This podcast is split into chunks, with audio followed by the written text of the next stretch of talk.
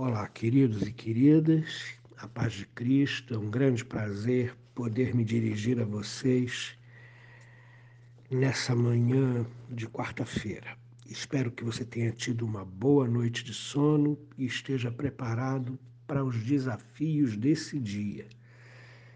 Que você possa se voltar para Deus e confiar nele de todo o coração.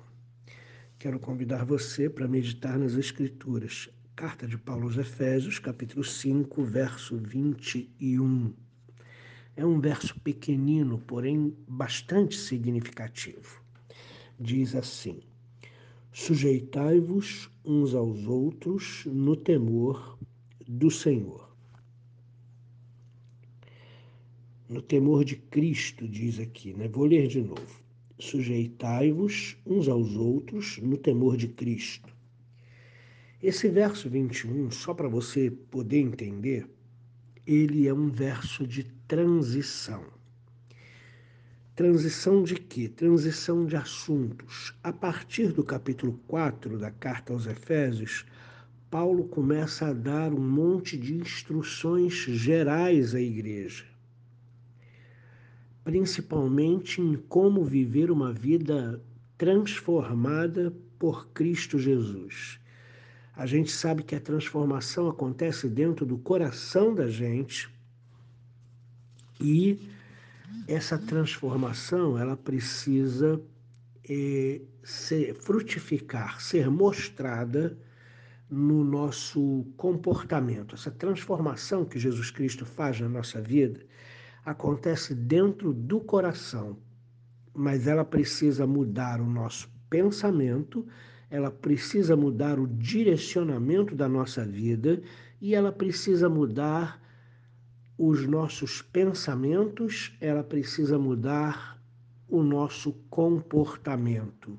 Então, a partir do capítulo 4 de Efésios, Paulo coloca para a igreja, coloca para os irmãos, é, todos os detalhes de uma vida transformada de uma vida que anda de acordo com o seu chamado, a sua vocação, de uma vida que está em Cristo, de uma vida que realmente não vive mais sob a égide desse mundo, sob o domínio do mal, sob o domínio do velho homem, sob o domínio do pecado, mas uma vida que vive sob o domínio exclusivo de Cristo.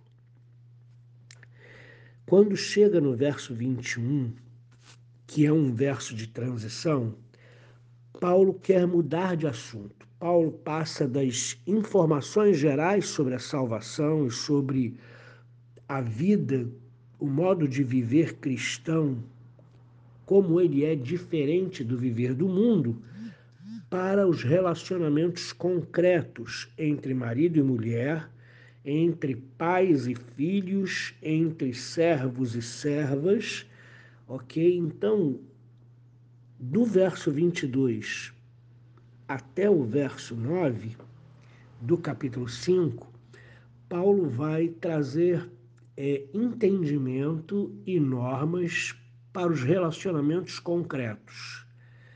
Por quê? Porque as pessoas é, que receberam a Jesus Cristo, que vivem sob o comando do Espírito Santo, elas tinham um pensamento equivocado que a partir desse momento, porque o Deus Espírito Santo estava dentro delas, as regras já não existiam mais. As antigas regras de convivência já não existiam mais. Então, o apóstolo Paulo ele explica inequivocamente que a ordem da criação e as consequências dela para a convivência humana de forma alguma foram anuladas. Então, Paulo começa a botar o regramento para a esposa, o regramento para o marido, o regramento para os filhos, o regramento para os pais em relação aos filhos e o regramento para os servos e servas como se comportarem com uma vida transformada. Porque uma coisa é você ser pai no mundo sem Deus. Outra coisa é você ser um pai em Cristo Jesus. Uma coisa é, é você ser uma esposa segundo este mundo. E outra coisa é você ser uma esposa em Cristo, vivendo no temor de Cristo. Então, Paulo traz agora o regramento para os relacionamentos concretos. E esse versículo 21 é o versículo de transição. Ao contrário, pela primeira vez, as pessoas vão aprender a viver em família segundo Cristo. O que de fato significa o convívio humano de acordo com a boa vontade de Deus na estrutura estabelecida por Ele. Por isso, as instruções presentes a partir do verso 22 para homens, mulheres, pais e filhos, livres e escravos, devem ser vistas diante desse cenário. A boa ordem de Deus para a convivência humana foi pervertida pelo pecado, transformando-se numa constante e insana luta por senhorio e poder. Uma vez que somente a fé em Cristo Jesus salva, perante Deus não existe uma acepção de pessoa que facilite ou dificulte a obtenção da salvação. Por intermédio do Espírito Santo, todos os crentes foram unificados no único corpo de Cristo, que um dia se tornará amplamente reconhecível como tal. No entanto, até que o reino de Deus irrompa visivelmente, as ordens da criação continuam a valer justamente também para os cristãos. Reconhecem nelas não uma estrutura de dominação imposta, mas a mão do Pai, cujo agir é muito bom, segundo Gênesis capítulo 1, 31. Então, o que Paulo coloca aqui a partir desse versículo 22 não são mais informações gerais, mas o regramento para os relacionamentos concretos, para o cotidiano concreto da vida, como o homem vai viver como marido, como ele vai tratar a mulher, como a mulher vai viver como esposa, como ela vai tratar o marido, como homem e mulher vão criar e, e, educar os seus filhos e como os filhos precisam enxergar os seus pais, e Paulo vai falar tudo isso aqui. Então, o verso 21 é um verso de transição que fala, é, é, que sai do regramento geral de luz e trevas, de salvação e velho homem, para o regramento nos relacionamentos concretos. Aí ele diz assim: sujeitai-vos uns aos outros no temor de Cristo. É uma formulação que ocorre somente neste local. A princípio, a expressão parece inconciliável com o amor de Cristo. Efésios 3,19. Porém, ela deixa claro que, em relação a Deus ou Jesus Cristo, o amor e o temor podem muito bem andar lado a lado, embora Cristo tenha se tornado o redentor do mundo, Filipenses 3:20, como juiz, 2 Coríntios capítulo 5, verso 10, ele mesmo assim continua sendo juiz e senhor, Filipenses 2:10. Por isso, Paulo declara que o amor de Cristo o constrange a transmitir o Evangelho a outros, 2 Coríntios 5,14.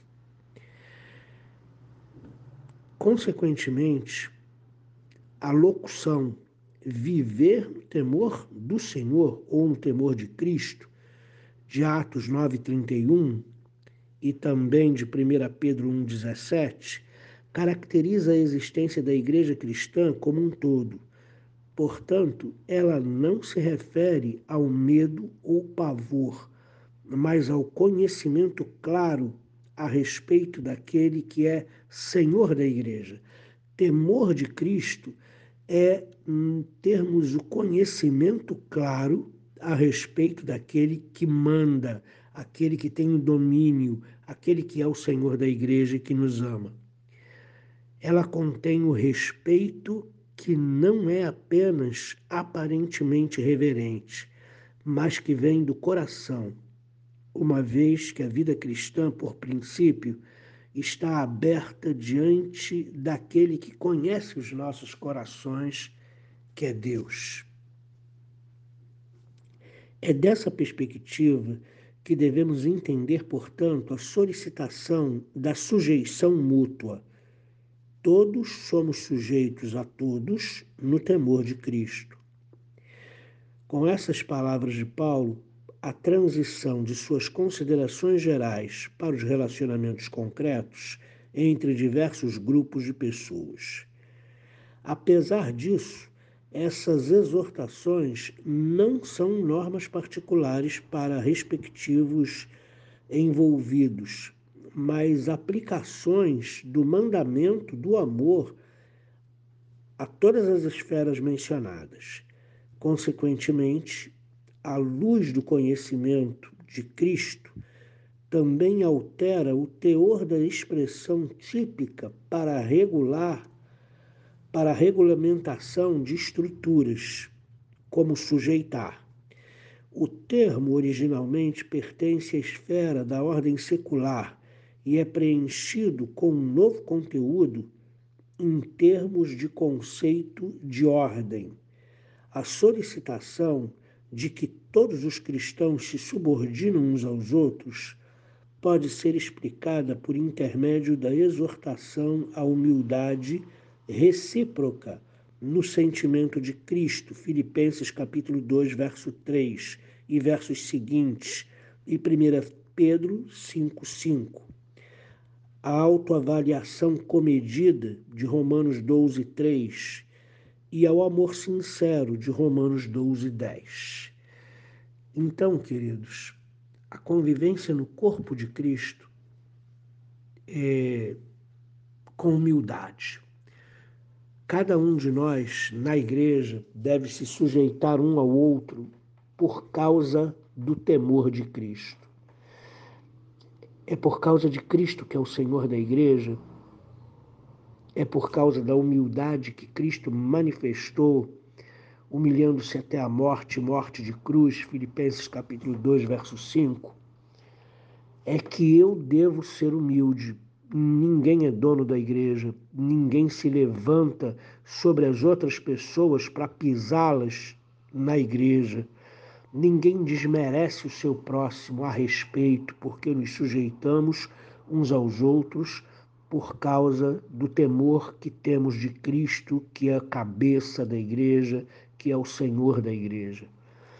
Queridos, andar debaixo do temor de Cristo é andar conhecendo a Cristo, é andar sabendo quem é Cristo e o que ele significa para nós.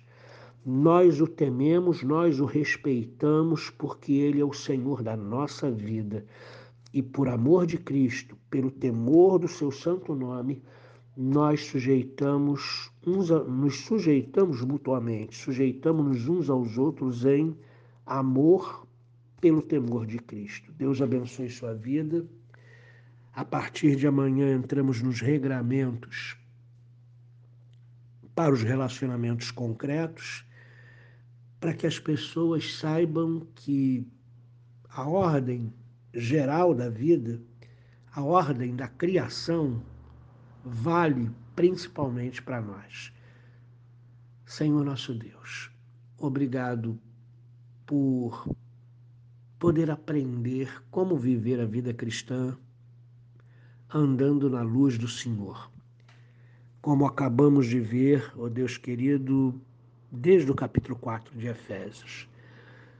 Obrigado por poder entender que o regramento de vida, que a ordem da, da criação permanece intacta para a nossa vida e nós devemos, ó oh Deus querido, como maridos cristãos, nos portar como tal, como mulheres cristãs, portar-se como tal, como filhos submissos a seus pais, ó Deus, em Cristo. Tantos ensinamentos, ó Deus querido, que hoje estão perdidos, porque o que reina nesse mundo é o desrespeito, o que reina nesse mundo é a competição pelo poder, pela por quem realmente tem mais ou quer estar à frente de tudo. A vida cristã não é uma competição. Muito obrigado, Senhor, por isso. A vida cristã é um caminhar junto, cada um se sujeitando no temor a Cristo, uns aos outros. Muito obrigado em nome de Jesus. Amém.